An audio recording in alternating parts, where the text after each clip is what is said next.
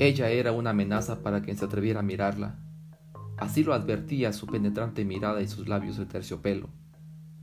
Quien se atreviera a hacerlo estaba destinado a amarla por siempre.